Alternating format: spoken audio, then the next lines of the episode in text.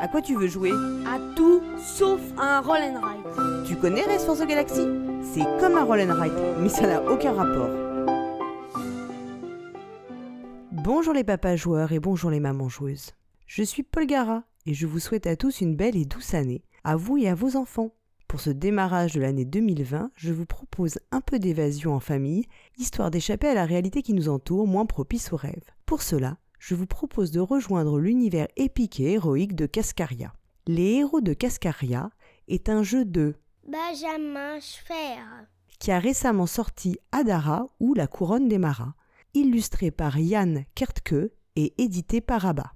Disponible au prix de 22,95€ chez Philibert, Les héros de Cascaria est proposé pour 2 à 4 joueuses à partir de 6 ans.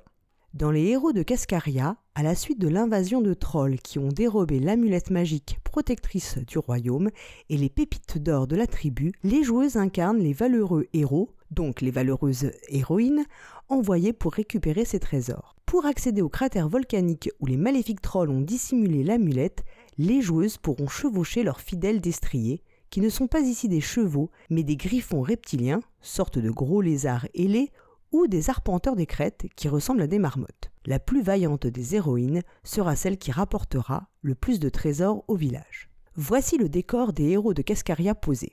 Et l'aspect univers narratif qui pourrait laisser croire à un HeroQuest ou Descent pour enfants s'arrête là. Car les héros de Cascaria est en réalité un jeu de gestion de main, donc de cartes qu'il faudra poser avec stratégie pour optimiser ses actions. Le plateau de jeu représente le monde de Cascaria, figurant deux villages, celui dont partiront les arpenteurs des crêtes et celui dont partiront les griffons reptiliens, car les joueuses disposeront de deux figurines en bois de leur couleur pour atteindre le volcan, chacune partant d'un village. En début de partie, chaque joueuse reçoit 5 cartes. On place également sur le plateau une rivière de 3 cartes et enfin la pioche. Ces cartes ont tout un fond coloré orange, rose, violet, parme, vert foncé, vert clair, etc.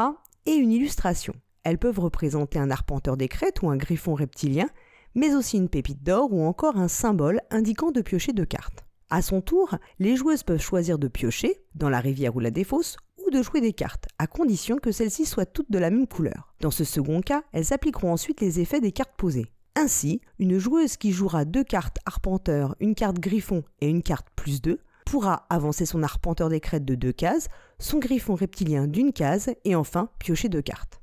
La partie s'arrête lorsqu'une joueuse atteint l'amulette avec l'une de ses créatures. On additionne alors l'ensemble des trésors récupérés, chaque trésor valant un point, l'amulette compte en double. Mais les joueuses reçoivent également des points de victoire selon leur avancée sur la piste des arpenteurs et des griffons. 7 points pour le premier, 4 points pour le second, etc. Et évidemment, on ne reçoit aucun point si on n'a pas du tout progressé sur ce chemin. La joueuse avec le plus de points de victoire cumulés remporte donc la partie. Les héros de Cascaria est un jeu très malin. Très malin car il adapte pour les enfants une mécanique plus originale que celle que l'on rencontre habituellement dans les jeux destinés aux plus jeunes. Cette mécanique reposant sur la gestion de sa main de cartes reste ultra accessible car elle est très vite appréhendée par les joueuses. Jouer une seule couleur à la fois, mais toutes les cartes de cette couleur et appliquer les effets de ce que l'on a joué. Cela fonctionne bien parce que les objectifs que permettent d'atteindre la pose des cartes sont simples et très compréhensibles. Néanmoins, le jeu recèle une véritable courbe d'apprentissage pour les joueuses, car cette gestion de main peut évidemment être optimisée. En effet, si lors des premières parties, les cartes seront peut-être jouées au petit bonheur la chance, les joueuses comprendront vite l'intérêt de parfois attendre pour jouer, de repiocher. Et surtout, elles comprendront l'intérêt des fameuses cartes piocher de cartes, qui, bien qu'elles ne rapportent pas de points de façon directe, sont la clé pour reconstituer régulièrement sa main et éviter de perdre des actions à piocher. Quant au thème, vous avez compris qu'il sert de décor, mais n'intervient en réalité aucunement dans le jeu. Pourtant, les joueuses adhèrent facilement à cet univers fantastique et magique grâce à un plateau bien illustré et aux figurines en bois des arpenteurs et griffons qui sont d'excellente qualité. En tout cas, la Polgara de 7 ans aurait adoré avoir un jeu la plongeant dans un univers de ce type. Et oui, on se projette forcément dans sa propre enfance lorsque l'on joue avec ses enfants. Les héros de Cascaria est donc un jeu original dans lequel adultes comme enfants ne s'ennuieront pas une seconde. Il dispose d'une grande rejouabilité et suscite le sentiment de progression pour les jeunes joueuses. Je préconise également de recourir à un porte-carte pour les plus jeunes pour leur faciliter les choix en cours de partie. Pour ma part, j'ai recyclé ceux de route. On se retrouve le mois prochain au Festival international des Jeux de Cannes, mais également pour une nouvelle chronique destinée aux plus jeunes de nos joueuses et néanmoins auditrices.